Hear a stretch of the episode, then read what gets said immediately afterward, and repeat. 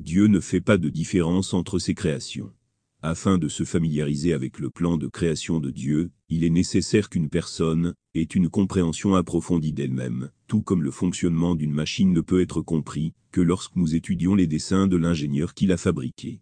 Outre l'esprit de l'ingénieur, il n'y a rien d'autre qui puisse clarifier à quoi la machine est destinée. Le cas des êtres humains est le même. Dans la première phase, l'homme a été physiquement amené à l'existence par le Créateur. Dans la deuxième phase, l'homme doit accomplir la tâche de se construire.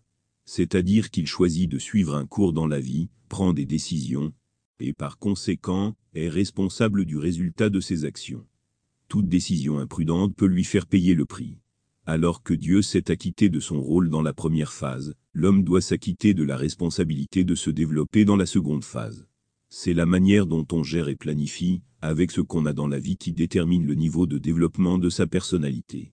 Permettez-moi d'expliquer cela avec un exemple illustratif. Au lendemain de la Seconde Guerre mondiale, des pays comme le Japon et l'Allemagne ont été dévastés.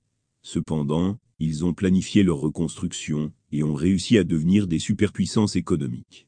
La planification de l'Allemagne était basée sur le principe de commencer par ce qui est resté après la guerre.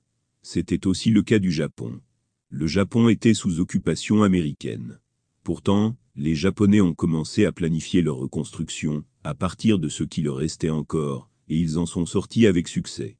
Aujourd'hui, le Japon est un des leaders mondiaux de la technologie, de l'innovation et du développement.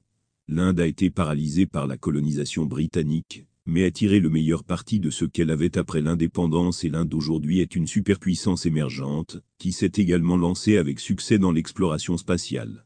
Les pays musulmans n'ont cependant pas adopté cette sagesse de planification sur la base de ce qui reste. À titre d'exemple, considérons le cas de la Palestine, les nations arabes ont attaqué Israël, afin de récupérer ce qu'elles avaient perdu, et dans le processus, elles n'ont fait qu'ajouter à la dévastation de la Palestine. La Palestine n'est donc pas un cas d'oppression, mais plutôt un cas de répercussion des actions entreprises par les États arabes. De même, le Pakistan a continué à se battre pour la province d'Hyderabad et l'État du Cachemire, et, par conséquent, a détruit sa propre économie. Les régions où ces activités violentes ont été menées ne sont plus florissantes, que ce soit la Palestine, le Cachemire, le Xinjiang, la Tchétchénie ou toute autre zone en proie à des conflits. La qualité et le niveau de vie, dans ces lieux ont été gravement touchés par les politiques imprudentes de confrontation adoptées par ces dirigeants. Dans la lutte pour le Cachemire et la Palestine, le Pakistan et le monde arabe auraient dû comprendre que la planification du succès commence par ce qui est à portée de main et non par ce qui est hors de portée. L'approche des dirigeants des deux endroits était mauvaise dès le début.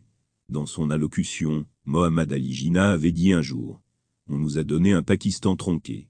Monsieur Jinnah n'a pas pu découvrir que même le prophète Muhammad, paix et salut d'Allah sur lui, avait reçu une Kaaba tronquée, et il l'avait accepté. C'est le principe de la vie. Dans ce monde, nous n'obtenons pas le tout, nous n'obtenons qu'une partie du tout. Il est de notre responsabilité de tirer le meilleur parti de tout ce que nous obtenons. Il est également vrai que chaque personne perd sa première chance, mais sage est celui qui planifie et profite de la seconde chance. En d'autres termes, une personne doit planifier en profitant de ce qui lui reste encore. Cette sagesse a été mentionnée dans le Coran dans le sens suivant. Annonce l'heureuse nouvelle à ceux qui sont humbles, ceux qui, lorsqu'on évoque Allah, ont les cœurs qui palpitent de crainte, ceux qui sont patients à la peine, et ceux qui observent la sala, et qui dépensent de ce que nous leur avons dispensé. 22. De 34 à 35. À travers les exemples donnés par des pays, comme le Japon et l'Allemagne, la sagesse issue a été rendue manifeste, dans ce monde par le Créateur. Afin de recevoir l'aide du Créateur, il faut suivre les lois divines établies pour ce monde par le Créateur. La plupart des musulmans d'aujourd'hui ne suivent plus le plan de création de Dieu, et en paient donc le prix.